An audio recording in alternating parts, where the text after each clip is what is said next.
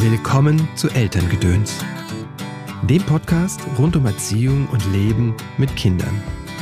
Und weil wir den Umgang mit Wut nicht gelernt haben, fällt es uns ganz, ganz schwer, das auszuhalten, weil wir immer das Gefühl haben, als Eltern zu versagen. Also wenn unser Kind einfach äh, im Supermarkt sich fallen lässt, weil es eben nicht die Quengelware bekommt, ähm, dann kennen wir das, dann ruhen die Blicke der Eltern auf uns und wir haben so den, den innerlichen Druck, oh Gott, äh, ich muss jetzt diese Situation irgendwie in den Griff kriegen. Ja, wer fürchtet nicht diese Situation im Supermarkt mit dem schreienden Kind? Dabei sagt Danielle, dass sich die Reaktion, der Blick der anderen Menschen oft schon gewandelt hat. Aber dazu gleich mehr in der Folge im Gespräch mit Daniel Graf. Danielle ist übrigens der eine Teil von dem Duo das gewünschteste Wunschkind. Aber erstmal schön, dass du eingeschaltet hast zu dieser Folge. Mein Name ist Christopher End. Ich unterstütze Eltern darin, die Verbindung zu ihrem Kind zu stärken und die Verbindung zu sich selbst. Denn das ist häufig die Voraussetzung dafür, dass Veränderung in Familie geschehen kann. Auf deinem Weg des Elternseins unterstütze ich dich in Einzelsitzungen und in Online-Kursen. Der nächste große Kurs startet jetzt im Januar. Elternsein als Weg. Das ist ein ganz, ganz neuer Kurs, den ich zusammen mit Ananda Würzburger anbiete, mit der ich schon das Buch geschrieben habe, Der kleine Samurai findet seine Mitte. In diesem Kurs geht es um dich. Es geht um den Umgang mit unseren eigenen Gefühlen, unseren eigenen Prägungen, unserer eigenen Muster, unserer eigenen Erfahrung, Biografie, unserer eigenen Kindheit. Ja, und dann schauen wir uns natürlich an, wie können wir das anders machen. Und wir üben das. Für alle, die jetzt nur nicht gleich sagen, wow, ich springe in so einen großen Kurs, ich habe auch was ganz, ganz, ganz Kleines. Es gibt ein Webinar, eine Meisterklasse, die heißt Easy Christmas. Es ist vor allem eine große Überraschung. Es geht darum, wie können wir entspannter durch den Advent kommen, wie können wir leichter Weihnachten feiern ein Webinar am 6. November, äh, 6. Dezember, also jetzt ähm, Nikolaus. Es ist ein Webinar, es gibt dazu noch eine Überraschung, einen Bonus, der dir hilft, dich zu entschleunigen. Das Ganze für 24 Euro. Wenn du zu den ersten 24 gehörst, die das buchen, gibt es noch eine extra Überraschung für dein Kind. Ja, alle Infos dazu findest du in den Show Notes und auf meiner Seite, sonst schreib mich gerne an. Falls du das erste Mal eingeschaltet haben solltest in dieser Show, dann herzlich willkommen und bitte geh rüber zu iTunes oder in deine Podcast-App und abonniere die Show. Du kannst dir auch auf meiner Seite den Newsletter bestellen, dann sage ich dir jedes Mal Bescheid, wenn eine neue Folge rauskommt. Sollte dir in dieser Folge irgendetwas gefallen, du sagst, wow, das ist ein cooles Zitat von, von Danielle, was sie hier geteilt hat, dann teil gerne das Zitat auf Instagram, Twitter oder Facebook und markiere uns, Danielle oder mich. Dann wissen wir einfach, dass du die Folge gehört hast und was dir gefallen hat. Jetzt aber zum Gast unserer heutigen Episode. Danielle Graf ist Bloggerin, Podcasterin und Bestsellerautorin. Sie arbeitet als Organisationsentwicklerin und Rechtsökonomin. Sie hat zwei Kinder und vor allem ist sie die eine Hälfte von dem Blogger-Team Das gewünschteste Wunschkind aller Zeiten treibt mich in den Wahnsinn. Gemeinsam mit Katja Seide hat Daniel den gleichnamigen Spiegel-Bestseller geschrieben. Ein Buch über die Trotzphase, die Autonomiephase. Und genau darum geht es heute im Gespräch mit Daniel. Hallo Daniel, herzlich willkommen im Podcast. Schön, dass du da bist. Hallo Christopher, ich freue mich sehr, da zu sein. Ihr habt ein, ähm, ein Kartenset rausgebracht zu eurem Buch. Das gewünschteste Wunschkind aller Zeiten treibt mich in den Wahnsinn. Das eben schon verraten, dass euer Trick ist, ihr nennt das alles immer gleich. Genau, never change a running system. Das heißt, alles das gewünschteste Wunschkind aller Zeiten treibt mich in den Wahnsinn. Genau, äh, gibt es eigentlich schon ähm, T-Shirts und äh, Kissenbezüge? Äh, noch nicht. Ähm, wir hatten schon mal drüber nachgedacht, aber wir halten uns ja immer für selbst gar nicht so berühmt und deswegen die Idee mhm. erstmal wieder verworfen. Also ich glaube, der Gedanke ist total schräg, dass irgendeiner das kaufen würde. Obwohl ich so ein T-Shirt ich glaube ich ganz cool finde, ne? So. Echt? Also wir können das mal ausprobieren äh, mit einer kleinen Auflage. Ich bin ja schon immer verwirrt, wenn die Menschen sich über ein Autogramm freuen. Das, das mhm. verstört mich schon immer zutiefst. Ähm, ja, den Versuch ist es wert. Warum nicht? Ja, also wenn ich mir das gerade überlege, ich habe das T-Shirt an, ne, dann sagt das ja was über mich aus, ne, über meinen Wahnsinn. Ne? das stimmt natürlich. Allerdings, wir kriegen ja auch manchmal Schelte, äh, dass der Titel irgendwie so, so seltsam wäre. Insofern, ähm, Mhm. Ja, also, aber es könnte Anlass zu Gesprächen geben, wie das gewünschteste Wunschkind, verstehe ich nicht und so weiter. Also, Was ist daran äh, seltsam an dem Titel? Ähm, naja, also ich sage mal, Menschen, die die Hintergrundgeschichte nicht kennen, ähm, mhm. sagen, ja, jedes Kind ist doch das Gewünschteste. Mhm. Wieso ist jetzt deins das Gewünschtere? Also diese Steigerung, damit ah, okay. haben einige ein Problem. Mhm. sagen, jedes Kind ist gewünscht. Ja, wie gesagt, es gibt eine Hintergrundgeschichte dazu. Die ist einfach, ähm, dass meine Co-Autorin Katja ein Baby bekam und ähm, das war ein absolutes Wunschkind, auch mhm. durch äh, künstliche Befruchtung entstanden. Mhm, und als es dann da war, schrieb sie ihrer Freundin, Freundin eine SMS und ähm, ganz aufgeregt, das gewünschteste Wunschkind aller Zeiten ist endlich da. Und ja, dann war das ein ganz klassisches Baby, was eben eine abendliche Heulstunde hatte mhm. und wirklich viel weinte. Und mhm. ähm, ja, Katja war nicht geübt im Umgang mit Säuglingen und schrieb dann wirklich äh, kurz nach der Geburt ihrer Freundin eine Nachricht, das gewünschteste Wunschkind aller Zeiten treibt mich in den Wahnsinn. Mhm. Ja, und so entstand eigentlich unser Blogtitel. Mhm. Ja einer der erfolgreichsten Elternblog ne, hierzulande. Ja, sagt man. Ich kann das halt selbst immer noch nicht ganz fassen, ehrlich gesagt. Ja. Was ist denn die Autonomiephase? Es geht ja um ähm, bei euch vor allem um diese, die Trotzphase, formerly known as Trotzphase. Genau. Ja, nennt man heutzutage einfach auch nicht mehr so. Haben wir auch Schimpfe mhm. bekommen, dass ähm, unser Buch Der entspannte Weg durch Trotzphasen heißt. Aber mhm. das ist einfach der Begriff, den die meisten Eltern noch kennen. Also, ja. dass es da hauptsächlich um Autonomie geht, ähm, war ja, ich sag mal, mittlerweile ist das Thema sehr präsent, aber war zu mhm. der Zeit, wo wir dieses Buch geschrieben haben, ähm, noch gar nicht so groß Thema, dass mhm. eigentlich die Kinder in einer Phase sind, ähm, ja, die entwicklungsbedingt ist und die auch gut ist, weil sie nämlich ähm, ja so einen ersten Ablöseprozess äh, von den Eltern äh, beginnen und ja ihren eigenen Willen einfach entdecken und eben noch Probleme haben mit der äh, Regulation von Emotionen und ähm, dass das also gar kein Trotz ist, sondern sie wirklich das erste Mal so ein bisschen flügge werden. Mhm. Also autonom. Mhm. Wieso ist das so wichtig, diese Phase? Naja, wenn es die nicht gäbe, dann würden wir unsere Zwölfjährige noch im Arm tragen und stillen. ich glaube, das macht zwar mit Babys relativ viel Spaß, aber ähm, ja, irgendwann, Kinder müssen groß werden oder ja, einfach sie, sie müssen erwachsen werden und auf diesem langen, langen Weg durchlaufen sie ganz viele Stadien. Und das ist so das erste Stadium, das ihnen erlaubt, sich auch in der Welt umzuschauen. Also sie werden ja zunehmend mobil und entfernen sich von den Eltern.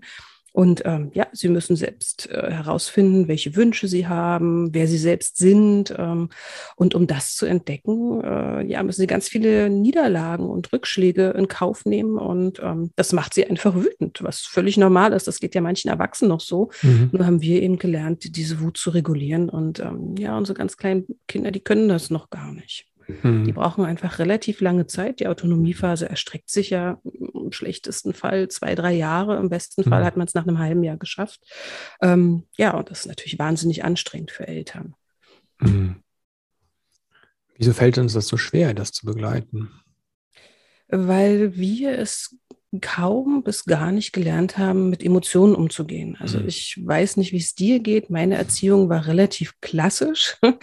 Also ähm, ja, das begann damit, dass man damals Babys einfach schreien ließ. Das mhm. war ähm, Usus. Es gab ein, ein, oder zwei Kinderbücher, die Kinderärzte, ähm, äh, also Bücher über Erziehung meine ich. Man hatte einfach überhaupt gar keinen Zugang zu anderem Wissen. Und ähm, die Ärzte haben alle dasselbe empfohlen. Lasst die Kinder schreien, ähm, gebt Karottensaft in die Flasche und so weiter. Also das Wissen war relativ homogen.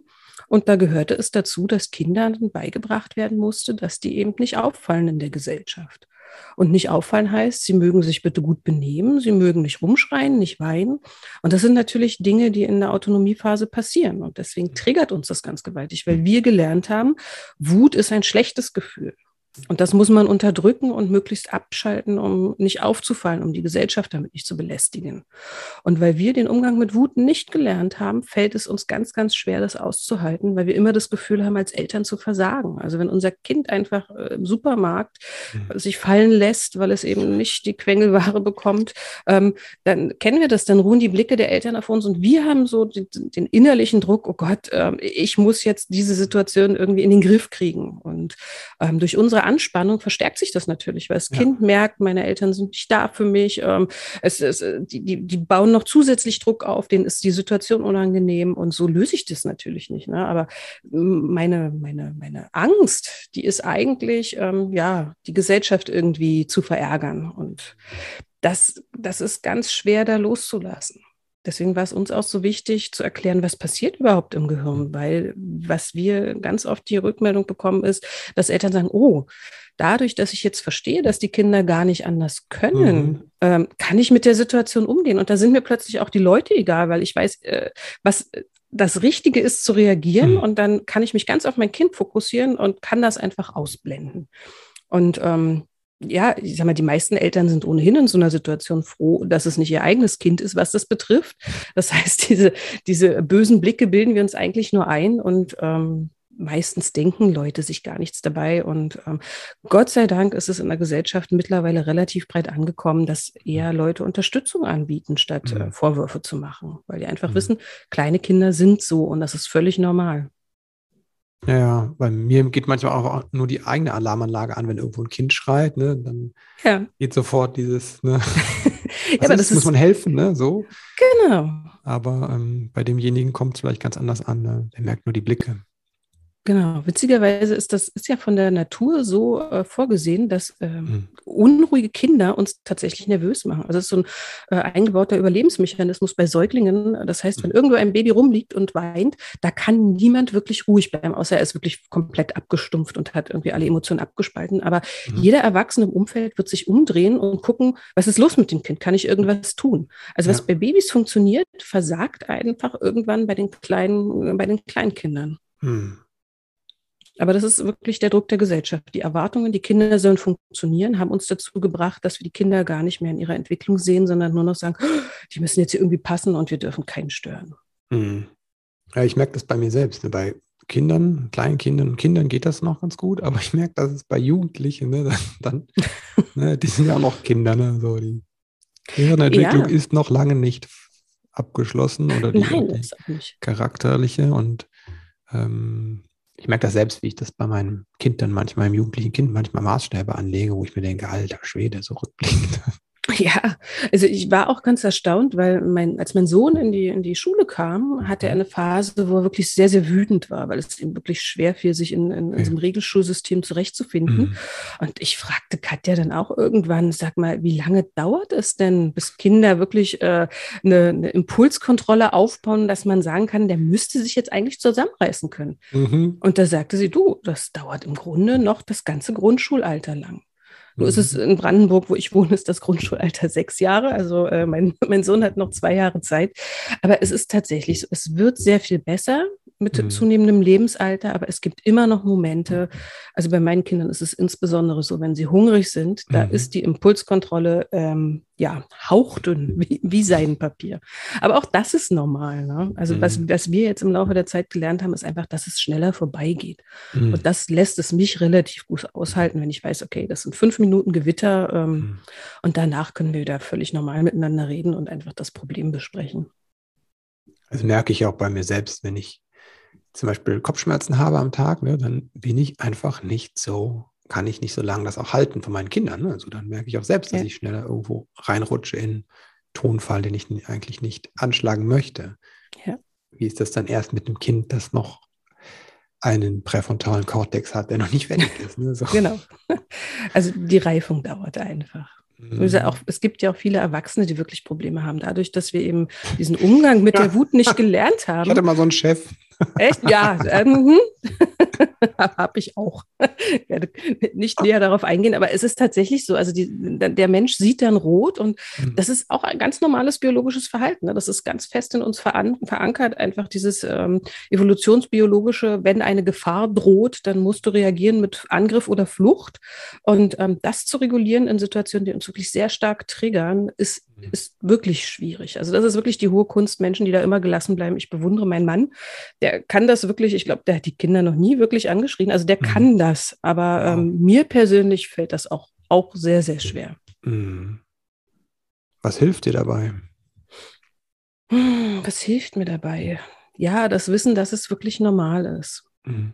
Weil warum werden wir Eltern denn unruhig? Es ist doch im Grunde also zumindest ist es bei mir so, mhm. die Angst vorm eigenen Versagen. Also bei mir ist es jetzt so doppelt, doppelt so schlimm natürlich noch, weil ähm, ja einige in meinem Umfeld natürlich wissen, was ich mache. das heißt, mhm. wenn sich mein Kind, ich sage mal in Anführungsstrichen, schlecht benimmt, dann äh, weiß ich gar nicht, ob die Menschen das denken, aber ich denke dann immer, ach Mensch, guck, der weiß, ich schreibe Bücher darüber, wie man mit wütenden Kindern umgeht. Dein Kind ist jetzt wütend, die denken bestimmt, du müsstest es viel besser im Griff haben. Oh mhm. Gott, aber es, es ist, boah, du kriegst es gar gar nicht hin. Und also das, das setzt mich unter Druck und ähm, Krass, ja. die, mir diesen Druck zu nehmen, das ist mhm. eigentlich mhm. die größte Arbeit. Mhm. Und auch wirklich daran zu arbeiten. Ich habe Bücher darüber geschrieben. Ich äh, mhm. spreche mit Menschen drüber, aber das Gefühl, Wut als positives Gefühl anzunehmen, mhm. das fällt auch mir immer noch schwer. Mhm. Das ist einfach so tief verankert. Ich durfte, sollte nie wütend sein. Ist, ich kann es jetzt immer noch sehr schwer. Und wir haben Boxsack aufgehängt. Gerade frisch erst wieder. Und den habe ich auch schon gut genutzt. Kann ich immer nur empfehlen. Also das einfach körperliches Ausagieren hilft enorm gegen, gegen angestaute Emotionen. Wo warst du wütend und es war angemessen und konntest die Wut genießen? Oh, das ist eine interessante Frage. Habe ich es schon mal genossen, wütend zu sein? Ich glaube nicht, nein es ist für mich ein unangenehmes Gefühl, ein mhm. extrem unangenehmes Gefühl. Mhm. Ja, krass, ne? wie, wie lange das hält. Ne? Ja. Diese Scheiße, die, die wir da den, den Kindern machen. Ne? Ja. Ja, wow. Ähm, was ist so das, die größte Fehlannahme, die Autonomiephase betreffend, die vielleicht noch existiert? Absolut, dass Kinder Dinge vorsätzlich machen, um uns zu ärgern. Das ist, glaube ich, mhm. äh, das ist eine ganz, ganz weit verbreitete Annahme, woraus ja dann auch die Überlegung resultiert, ich muss Grenzen setzen. Ja. Also ich darf mir bestimmte Gefall äh, Verhaltensweisen nicht gefallen lassen. Ähm, was viele, viele Menschen erhält, ist die Erkenntnis, wann der Meilenstein der Perspektivübernahme ist. Wann ist der? Der ist. Oder was ist die Perspektivübernahme. Die Perspektivübernahme. Ich, ich, ich erkläre das immer gerne mit dem Sally und Anne-Experiment. Ja. Ähm, da kann man auch ausprobieren, ob das eigene Kind das schon kann. Es ist super spannend. Darf ähm, man das? ja, das ist okay. völlig in Ordnung, weil es mir auch weiterhilft zu erkennen, was kann mein Kind und was kann mein Kind mhm. nicht. Also es geht einfach darum, ähm, ist übrigens auch eine Karte in unserem Kartenset, wie man das mhm. Experiment durchführt. Also falls es jetzt jemandem zu schnell geht, ähm, es ist ein bisschen, ein bisschen komplexer. Also es, im Prinzip sind zwei Mädels in einem Zimmer und da mhm. ist äh, ein Korb und da packt das eine Mädchen, nämlich Sally, äh, den Ball in den Korb. Ähm, dann geht das andere Mädchen raus und Sally nimmt aus dem Korb den Ball und packt den einfach in den Schrank. Mhm. Jetzt kommt Anne wieder rein und das Kind wird gefragt, wo sucht denn Anne jetzt nach dem Ball? Mhm. Jetzt gibt es ja zwei Antwortmöglichkeiten. Also entweder sie sucht äh, in dem Korb, weil sie gesehen hat, dass er da versteckt wurde, mhm. oder aber sie äh, guckt in dem Schrank nach. Und die Kinder, die noch nicht die Perspektivübernahme beherrschen, mhm. die sagen dann, na, ich habe doch gesehen, wie der Ball in den Schrank gelegt wurde, also weiß Anne das auch, also guckt ah. sie dort nach. Mhm. Das heißt also, das Kind geht davon aus, alles, was ich weiß, wissen alle anderen Menschen auf der Welt auch. Mhm. Uns Erwachsenen ist klar, natürlich wird die in dem Korb suchen, weil sie diesen Vorgang, dass der Ball da rausgenommen und woanders hingelegt wurde, ähm, gar nicht beobachtet hat. Mhm. Und wenn ein Kind aber diesen Schluss ziehen kann, ja. das Kind war draußen, also wird es im ursprünglichen Ort suchen, dann kann das Kind die Perspektive von Anne einnehmen. Ah. So, und das können Kinder, es kommt drauf, es gibt Kinder, die können das schon mit drei, manche sind ein bisschen später dran mit fünf. Ähm, Autisten übrigens fällt das wahnsinnig schwer, die können es auch sehr, sehr spät nicht. Ähm, aber ich sage mal, mit vier ist normalerweise dieser Meilenstein äh, abgeschlossen. Und erst dann, wenn ich den erreicht habe, kann ein Kind vorsätzlich provozieren, weil mhm. um, um einen Elternteil zu provozieren, muss ein Kind natürlich eine Absicht haben mhm. und wissen, was löse ich denn bei dem anderen aus. Das heißt, mhm. es muss sich in mich hineinversetzen können. Das heißt, wenn ich jetzt den Teller zu Boden schmeiße, dann wird Mama wütend. Aber dieses, die, die, diesen Schluss, wie gesagt, kann man erst äh, mhm. ziehen, wenn man diesen Meilenstein erreicht hat. Das heißt, Kinder bis dahin können überhaupt nicht vor, vorsätzlich provozieren. Und wenn ich davon immer ausgehe, dass es für das Verhalten meines Kindes einen guten Grund gibt, den kann, kenne ich möglicherweise nicht, aber er ist garantiert nicht, dass es mich provozieren will, dann mhm. schaffe ich es sehr, sehr viel gelassener zu bleiben. Hm. Okay, wenn du sagst, aber ab vier können sie es, dann könnte es mich ja dann ja provozieren und ja. dann dürfte ich dann Grenzen setzen, oder? naja, was heißt Grenzen setzen? Also natürlich, Kinder brauchen äh, eine Umwelt, wo es ähm, Leitlinien gibt, an denen sie sich orientieren können. Ähm, das ist ganz klar, dass wir als Eltern Grenzen setzen müssen in dem Sinne von ähm, die körperliche Unversehrtheit mhm. eines anderen muss erhalten bleiben und meine Freiheit beginnt da, äh, endet da, wo die eines anderen aufhört und so weiter. Aber die Umwelt an sich, die setzt ja schon so viele Grenzen, mit denen Kinder mhm. fertig werden müssen. Also es ist nicht Aufgabe der Eltern, künstlich Grenzen zu setzen, ähm, um Kindern irgendwie ein Regelverständnis oder ein Funktionieren beizubringen. Mhm. Darum geht es nicht. Mhm. Okay, es geht um Schutz und um Verantwortung. Genau, ja. richtig. nicht das Kind zu begrenzen. Richtig. Also ähm, ich glaube, der Satz, wirklich immer vom bestmöglichen Motiv seines Kindes auszugehen, ist ein, ein ganz, ganz wichtiger, mhm. weil ähm, ja, der, der einfach unterstellt, dass alle Kinder für ihr Handeln gute Gründe haben. Die sind für, oft uns nicht, für uns oft nicht erkennbar, aber sie sind vorhanden. Und ähm, wenn wir Kindern ein bisschen Zeit geben, dann ähm, ja, dann werden wir diese Gründe sogar erkennen und wenn sie später gut sprechen können, auch mit ihnen besprechen. Ähm, ich erzähle so gerne die Geschichte von meinem kleinen Sohn. Wie alt war der denn? Ich vier oder fünf. Wir wollten einen Wochenendausflug machen und ins Auto steigen und der fand im Vorgarten einen Stock und spielte damit rum. so, und dann sagte mein Mann irgendwann so, jetzt steigen wir ein und mein Kind rannte mit dem Stock in den Garten. Und mein Mann sagte so ein bisschen wütend, oh, jetzt rennt er wieder weg. Ich habe doch mhm. gesagt, er soll einsteigen und rief mit der, kommst du jetzt her, wir wollen doch losfahren. Mhm. Und ich sagte, warte doch mal kurz eine Minute ab. Und dann rannte mein Kind einfach in den hinteren Garten und schmiss den Stock auf den Komposthaufen, mhm. weil einen Stock wegräumen war für ihn quasi im Gehirn verdrahtet, Unkraut beräumen und so weiter. Also wenn ich etwas, etwas Pflanzliches in der Hand habe, was ich weglegen mhm. soll, muss ich ich das auf dem Komposthaufen machen. Mhm. So, er legte den Stock auf den Komposthaufen, kam zum Auto und setzte sich rein. Und das war wirklich eine Minute, die es gedauert mhm. hat. Ähm, natürlich hätte ich jetzt hinterherlaufen können, ihn fangen können, sagen, wir haben doch gesagt, du sollst. Aber er hatte ein ganz anderes Motiv. Und wenn, das, wenn uns das gelingt, in relativ vielen Situationen ähnlich zu machen und erstmal zu denken, ja, das hat einen Sinn und einen Grund, warum das Kind das macht, ähm, dann werden wir sehen, dass ganz viele Situationen sich auflösen, ohne dass wir da irgendwie eingreifen oder schimpfen müssen. Was macht das mit dem Kind, wenn wir so auf das Kind reagieren? Ah, das ist schwierig, weil natürlich fühlt es sich erstmal unverstanden. Und mhm. ähm, es, da es in diesem Alter noch eben nicht den Meilenstein der Perspektivübernahme mhm. einnehmen kann, denkt es natürlich, wir wissen alles, was es selbst weiß. Ja. Das heißt, das, das Kind denkt, wir kennen seine Motive ah, okay. und versteht natürlich umso weniger, warum wir dann so handeln. Weil es denkt doch, hm. die müssen doch wissen, dass ich jetzt zum Komposthaufen laufe. Ja. Warum äh, erkennen sie meine Mithilfe, die es ja in dem Moment ist, nicht an? Hm. Und ähm, ja, Kinder können da durchaus auch resignieren. Das erleben wir zum Beispiel, ähm, Kinder sind ja mit zwei bis drei Jahren, ist es das größte, Mama und Papa im Haushalt zu helfen. Mhm. Jeder kennt es, ich helfe dir die Wäsche aufhängen oder ich putze ein bisschen. Und natürlich ist das Ergebnis nicht so, wie wir es uns wünschen, mhm. ähm, weil das Kind es natürlich noch gar nicht kann, aber es, es, ist das Größte für das Kind, einen wichtigen Beitrag fürs Familienleben ja. zu leisten.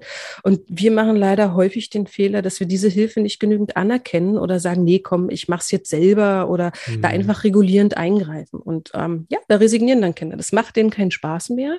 Mhm. Und an der Stelle stellen sie dann auch einfach die Bemühungen, uns zu unterstützen, ein. Mhm. Und wenn wir das immer und immer und immer und immer wieder machen, dann kann es sich ähm, auf die Kooperationsbereitschaft äh, ja, langfristig auswirken. Mhm. Ja, Weil dann kommen wir. Auch, mhm gerade ja, bis in der Tag, ne, weil unsere Kinder helfen schon toll mit, aber natürlich nicht so, wie wir uns das vorstellen. Ja, genießt das. Also wenn sie helfen, klar, mhm. dann ist, ist ist wie bei Katzen, wenn die dir eine Maus bringen, dann lobe die ganz toll, weil die wollen dich ernähren und dann räumst du sie hinterher weg. Ich sag mal, bei Kindern kann man es genauso machen. Die Aufmerksamkeitsspanne ist ja noch nicht so hoch oder ähm, die, die Hilfe so intensiv, dass man dann einfach die kleinen Schönheitskorrekturen, die meinen Ansprüchen ja nicht genügen, mhm. denen der Kinder natürlich schon, ähm, ja, dann einfach nacharbeiten. Weil es ist für Kinder wichtig, äh, ein wertvolles äh, Mitglied der Familie mhm. zu sein und die wollen unbedingt ihren Teil dazu beitragen. Mhm. Und das sollten wir wirklich wertschätzen, unbedingt. Mhm.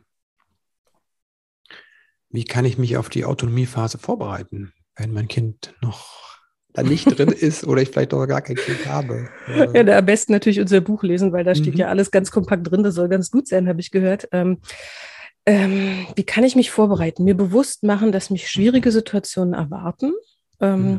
dass diese schwierigen Situationen aber ähm, am Anfang relativ lang und intensiv sind, mhm. dass die Intensität abnimmt und dass die auch ein Ende haben und dass die auch eine wichtige mhm. Funktion im Leben haben. Das heißt, mit jedem Wutanfall wächst unser Kind und mhm der präfrontale Kortex reift. Mhm. Es ist einfach ein Reifungsprozess. Ne? Es ist wie mhm. wenn Kinder laufen lernen. Die fangen erstmal an, sich aufzurichten. Die halten sich dann an Möbeln fest. Dann gehen sie zögerlich ein paar Schritte. Also der Weg bis zum freien Laufen ist irrsinnig weit. Mhm. Und in der Autonomiephase ist es genau das Gleiche, nur dass nicht der Bewegungsapparat reift, sondern das Gehirn und die mhm. Impulskontrolle. Das heißt, wir müssen die zwingend durchlaufen, damit wir dann ja einen gut gereiften präfrontalen Kortex haben. Das heißt, die wichtigste Maxime ist Geduld haben mhm. und, und immer wieder sich bewusst machen, es ist keine Provokation. Mein Kind braucht Begleitung. Es muss lernen, die Gefühle auszuhalten. Und das mhm. ist die Aufgabe der Eltern. Wir müssen Kinder begleiten und ihnen helfen, ja, Stressregulationsmechanismen zu entwickeln. Was hast du über dich erkannt in der Autonomiephase deiner Kinder? Über mich erkannt. Was vielleicht vorher nicht so bewusst war. Das war, glaube ich, auch die Phase, wo ich intensiv angefangen habe, Bücher zu lesen. Mhm. Weil ich es nicht verstanden habe, warum, ich sag mal, vermeintliches oppositionelles Verhalten sinnvoll sein könnte. Es ist ja auch nicht mhm. sinnvoll, dass Babys schreien. Mhm. Ähm, das ist biologisch, ist es nicht sinnvoll, weil früher wäre der Säbelzahntiger gekommen mhm. und wenn das Baby geschrien hätte, hätte der Säbelzahntiger es mitgenommen. Mhm. Das heißt, es äh, hat mich neugierig gemacht, warum ist das so, wie es ist? Mhm. Und ähm, ja, dann habe hab ich angefangen, lustigerweise Katja ja auch parallel, was uns ja dann äh, zusammengeführt hat, wirklich zu lesen, warum das so ist und diese, diese zentralen Erkenntnisse, dass ähm, ja, dass es nichts ist, was wir Eltern bekämpfen müssen, sondern dass es mhm. unsere Aufgabe ist, das zu begleiten. Ähm, war wirklich die spannendste Erkenntnis und die fanden wir so bahnbrechend, dass wir gesagt haben, die muss auch unbedingt in ein Buch. Ähm, mhm.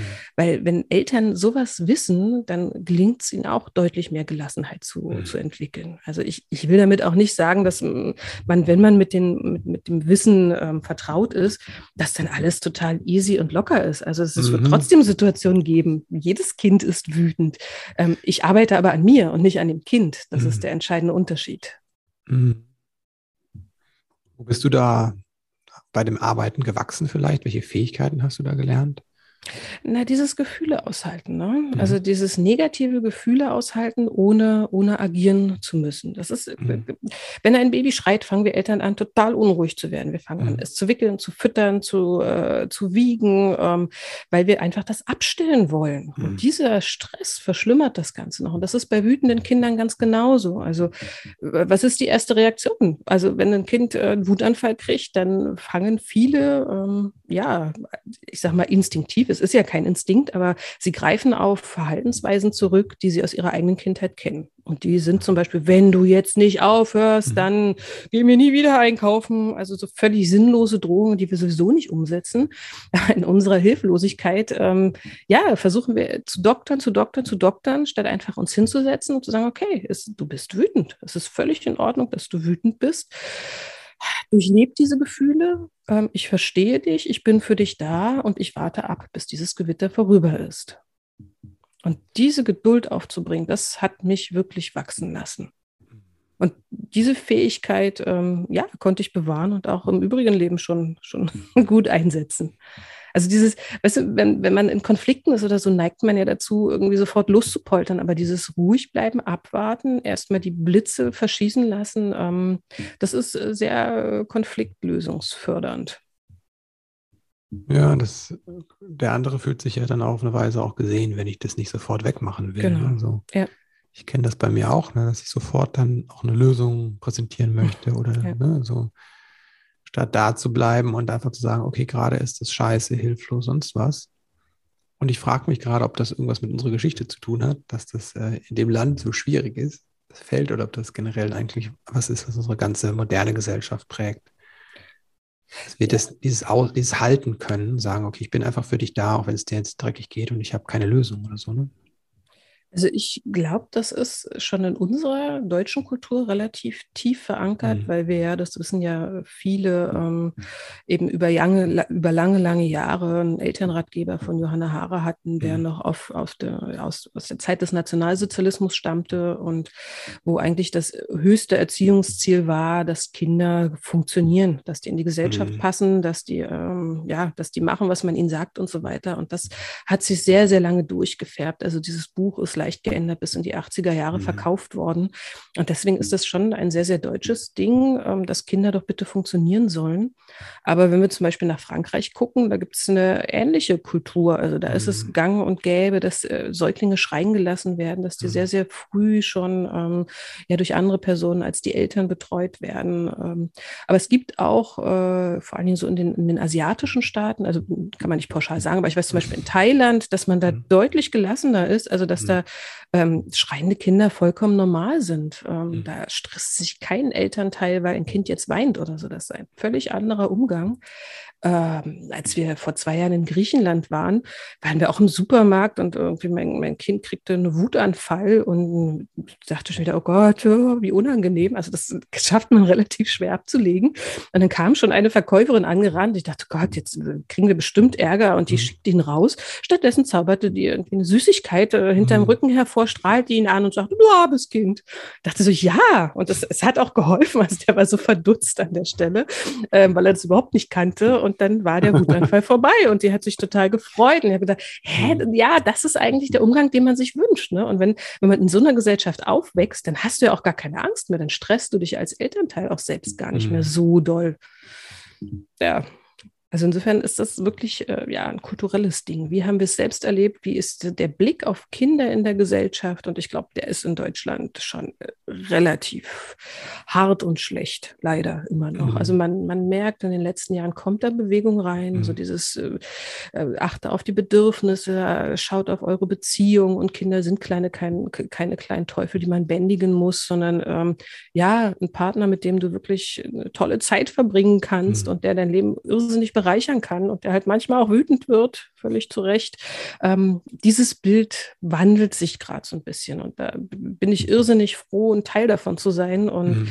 Allein wenn man jetzt in die Buchhandlungen schaut, also mhm. ähm, früher hat man dann Herrn Winterhoff, Frau Kastzahn gesehen und ähm, das war's dann auch. Und mhm. jetzt sprießen Bücher wirklich Mama nicht schimpfen und äh, mhm. übers Schreien und, und über wirklich liebevolle Zuwendung und so weiter. Also das, das beherrscht einfach das Bücherregal und eröffnet ganz vielen Eltern Alternativen, weil die meisten haben schon das diffuse Gefühl, sie möchten es irgendwie anders machen. Ja und äh, sind auf der Suche nach Fragen, wie geht es denn anders? Und, und die finden Antworten heutzutage. Und das mhm. ist echt toll. Und ich denke, dass sich das langfristig durchsetzen wird. Mhm. Du hast ja Bedürfnis und Beziehung eben auch genannt. Was ist denn der Unterschied zwischen Be beziehungsorientiert und bedürfnisorientiert. Ja, das ist ein und das Gleiche. Ah, also das ist, der Erziehungsstil ist quasi, ähm, das sind die zwei, zwei Hauptthemen, auf die sich da fokussiert oder die im Blick mhm. behalten werden. Bedürfnisse, wobei man das immer nicht missverstehen darf. Es wird mhm. oft missverstanden, dass die Bedürfnisse des Kindes das Wichtigste sind. Darum mhm. geht es überhaupt nicht. Es geht darum, von allen Beteiligten die Bedürfnisse zu erkennen mhm. und dann abzuwägen und zu, mhm. zu überlegen, wessen Bedürfnisse wiegen jetzt am schwersten leisten. Und das können durchaus auch die der Eltern sein. Mhm. Ähm, es geht nicht darum, wirklich ja quasi wie ein Helikopter um die Kinder zu schwirren und zu sagen, ich mache alles möglich, was immer du dir wünschst. Darum geht es gar nicht. Also wir müssen wir uns selbst im Auge behalten, weil nur das macht uns ja langfristig glücklich und zufrieden. Wenn wir immer nur den Kindern ihre Wünsche erfüllen, also weil man muss ja auch unterscheiden zwischen Wünschen und Bedürfnissen. Ne? Also ja. Bedürfnisse sind die Dinge, die wirklich keinen Aufschub erdulden. Also äh, mhm man kennt natürlich die klassischen Grundbedürfnisse, aber eben so Zugehörigkeit und Zuneigung, gesehen werden mhm. und so weiter. Das sind Bedürfnisse, die sind total wichtig und die müssen von allen erfüllt werden und dann hat man auch ein harmonisches äh, Zusammenleben. Mhm. Und Beziehung ist halt, dass wir darauf achten, dass wir nicht durch Maßnahmen, die äh, unsere Beziehung beschädigen, ähm, ja, unnütz Konflikte uns ins Haus holen. Also Beziehung heißt einfach, ich sehe den anderen, ähm, ich begegne dem auf Augenhöhe. Das heißt nicht, dass äh, der über mich bestimmt oder so, sondern einfach, dass man interessiert aneinander ist und dass man ähm, ja immer wieder miteinander redet, dass man wirklich im Gespräch bleibt und ja, eine, eine Innigkeit aufbaut, die ein Leben lang dann anhält. Was hat dich da überrascht in der die Beziehung zu deinem Kind und deinen Kindern? Ähm, Seite des Kindes vielleicht. Hm. Also was, was mir beim ersten Kind aufgefallen ist, dass ähm, dieses, dieses Kind ist da und du lebst, liebst es sofort bedingungslos, magische mhm. Zaubergefühl nicht da war. Das, hat, das hat mich wirklich überrascht. Also wow. ich hatte eine relativ lange, schwierige Geburt und mhm. dann wurde mir das Kind auf die Brust gelegt und ähm, klar war das toll. Also die Hormone haben ihre Arbeit getan und ähm, haben ihr Feuerwerk. Also das, das, man war glücklich und zufrieden, aber dieses ich himmle mein Baby wochenlang aus dem Bett an, ich stille, trage es und bin dann auf einer glückselig schwebenden Wolke das blieb aus und so hatte ich mir das wirklich vorgestellt. Ich hatte so, so ein klassisches Kaffeehausbaby ähm, erwartet, also dass du halt überall mit hinnehmen kannst, das immer schläft, immer glücklich ist und bitte doch recht äh, freundlich grinst, wenn es angesprochen wird. Und stattdessen hatte ich ein Baby, das halt total viel geschrien hat, weil es völlig überreizt war, ähm, dass ich nicht mit rausnehmen konnte, weil ich mich geschämt habe, weil es äh, geweint hat. Ähm, ja, und das hat mich so ein bisschen erschüttert und da musste ich mich ganz schön äh, zurechtrappeln. Mhm.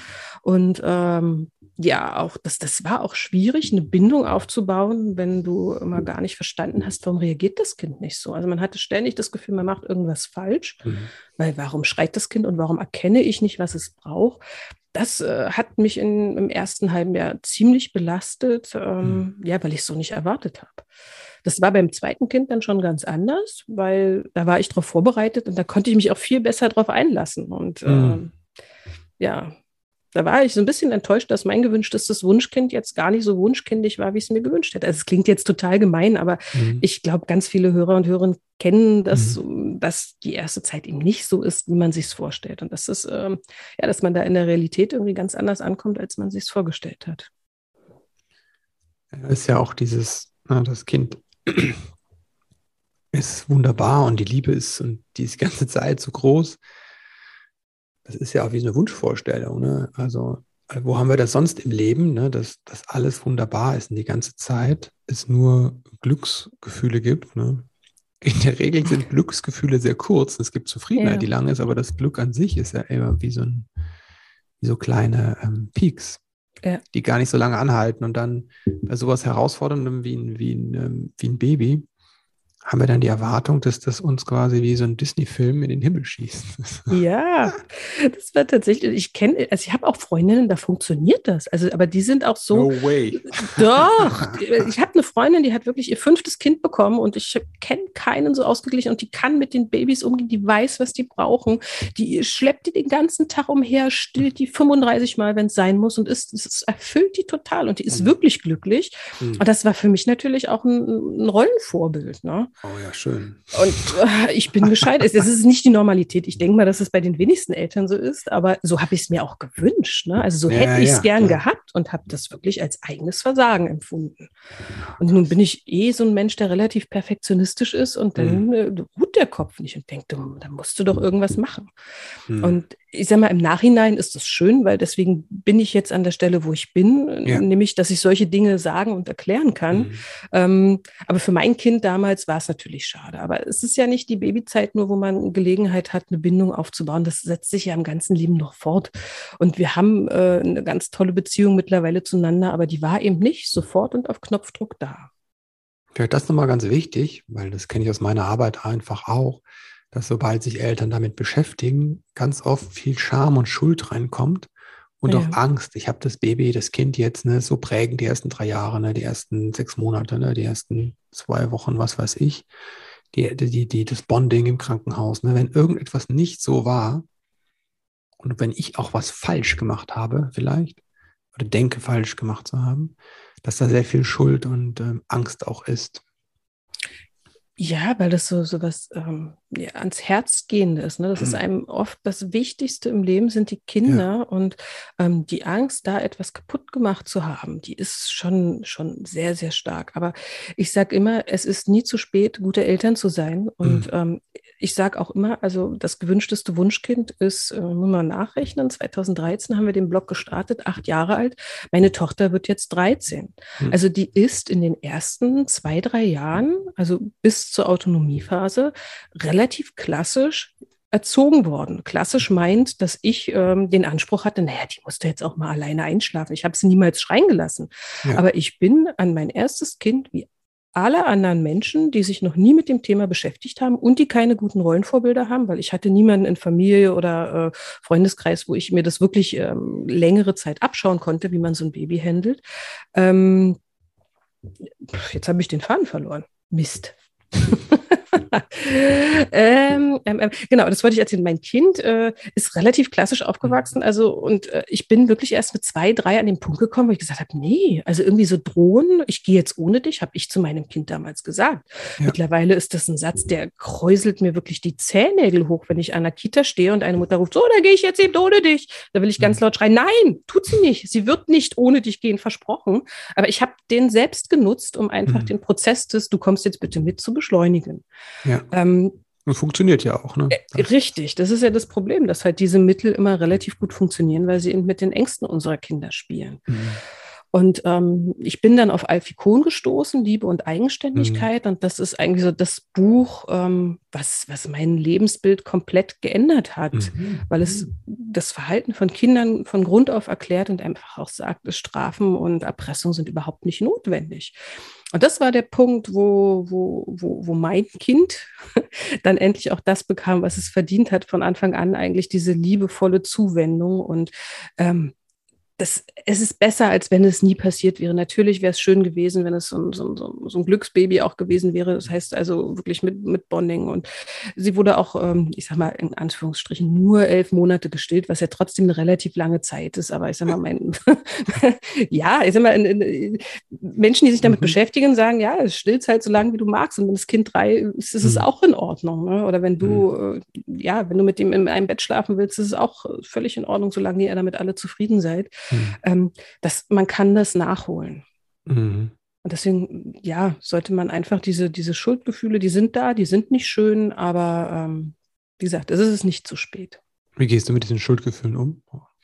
Also ich habe mich ja auch viel mit Resilienzforschung äh, mhm. beschäftigt und da wird mir bewusst, dass Kinder das aushalten können. Also dass okay. Kinder solche, solche ähm, ja, nicht optimalen äh, Erziehungsansätze, ähm, das, das können die verarbeiten. Die mhm. sind von Natur aus sehr, sehr, sehr robust. Das ist natürlich einerseits zum Trost, aber andererseits denke ich mir, danach kamen viele, viele Jahre, wo mhm. ich sehr viel besser machen könnte, konnte, als äh, ja, ich mir das jemals gedacht habe. Und insofern glaube ich. Hast auch nicht nur konntest, sondern gemacht hast. Genau, das, also ich habe mein Bestes gegeben und ich habe auch mhm. damals versucht, mein Bestes zu geben. Also mhm. man handelt ja nicht aus der Motivation, ach, das Kind, das nervt mich, jetzt will ich das mal ordentlich ja. bestrafen oder so, ähm, sondern man hat ja damals gedacht, das ist der richtige Weg. Und deswegen mhm. diese, diese Reflexion, diese Entscheidung, ich gehe einen anderen Weg, ähm, ja, mit denen bin ich zufrieden und mit mir im Reinen.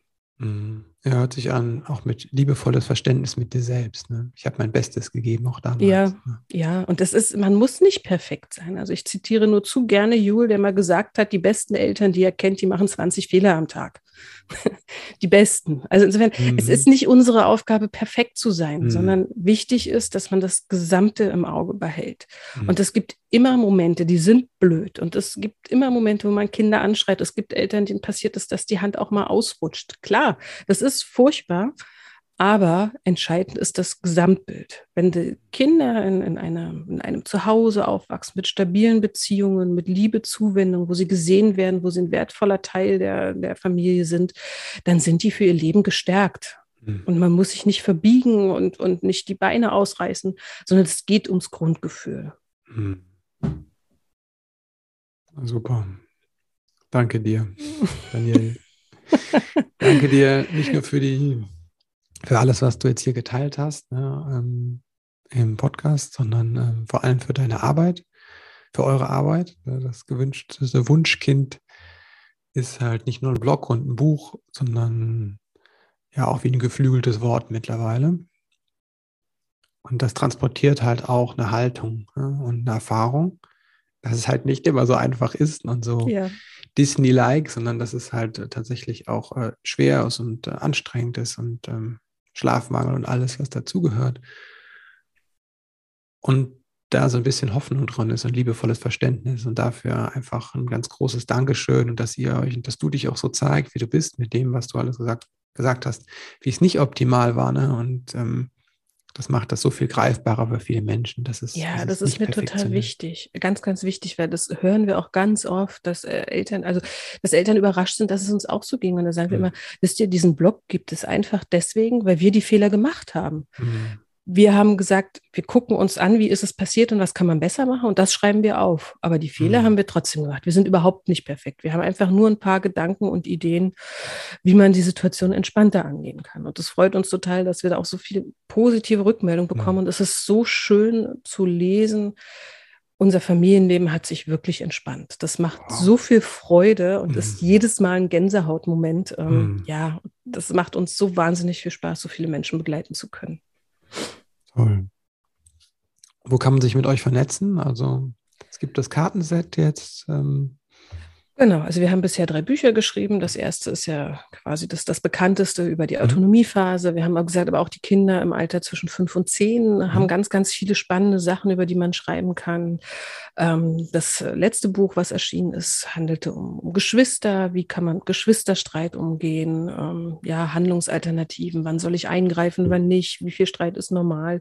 Jetzt haben wir eben das Kartenset noch rausgebracht mhm. und in sozialen Medien könnt ihr uns folgen bei Facebook, bei Instagram. Ähm, ähm, ja, oder eben unserem Blog, unserem mhm. kleinen Herzstück. Super, die Links packen wir alle in die, in die, die Show Notes. Danke dir auch dafür.